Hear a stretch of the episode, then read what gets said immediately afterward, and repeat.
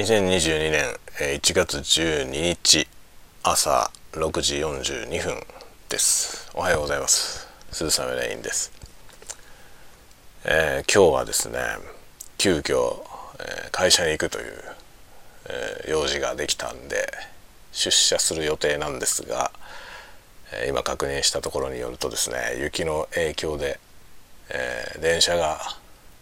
20分以上遅れているみたいな ことであります。まあ、よりによってね出社する用事ができた日に限ってこういうことになるというねまあなるよね雪国あるあるっていう感じでありますね。というわけで、えー、どうしようかなと 考えております。まあ、車で行くか、えーまあ、別の日にずらすかみたいなですね。ちょっと検討が必要ですね、えー、まだ今ねあの起きたばっかりで、えー、自分の部屋の中でこれを録音してましてこれから部屋から出てですねあの雪の状況を確認しようと思ってるんですけれどもまあその状況いかんによってはですねあの出社するのは今日じゃない日にしようかなと いうことも含めて検討が必要かもしくは、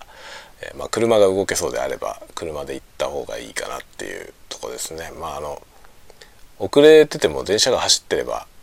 行くことはできるんですけどね、まあ、帰りどうなるかわからないっていうね帰れなくなっちゃうことの方が厄介なんですよね。という形でちょっとねよく考えてから行動しようかなと思っているところです。いやほんとね雪国は厄介ですよね。でまあ札幌市の場合もですねあの地下鉄がね札幌は充実しているので地下鉄の沿線に住んでいればあの地下鉄はあんまり降雪の影響を受けないのであのそれほどねこう読めなくなることはないんですけれどもまあ陸上を走っている普通の鉄道はですね大いに影響を受けますね。なので、まあ、電車止まったり遅れたりっていうのは結構日常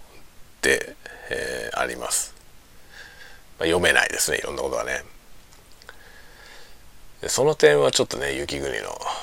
ハンデではありますけど、まあ、そういう意味ではあのリモートワークっていうものがここ23年、えー、急に浸透しましたけど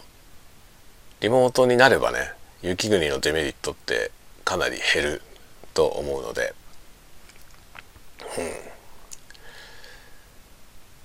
うん、いいことなんじゃないかと思いますね。リモートが浸透すればするほど、えー、雪国はデメリットがなくなっていくんで、えー、今後そういうねあのリモートでもできる仕事が増えれば、えーまあ、北国に移住するっていう選択肢も、え、どんどん身近なものになっていくのかなと思いますね。あの北の方のね国、まあ、北欧とかね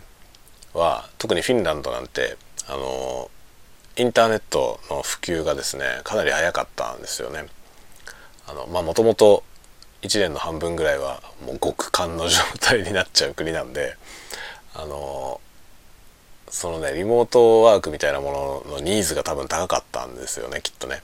なのであの自宅で仕事ができるスタイルっていうのがかなり早い頃から浸透していたみたいですね。うんまあ、ようやく今日本はだいだいぶねリモート化されてきましたんでだいぶいいかなっていう感じでありますね。はいというわけで今日はどうするか考えなきゃいけないというですね。まあそれに多分おそらく電車が遅れてるということは結構な降雪があったと思われるので雪かきも大変なんじゃないかなと思っています。はい。では、えー、皆さんもまた今日も一日ですね元気に過ごしてください。ではまた。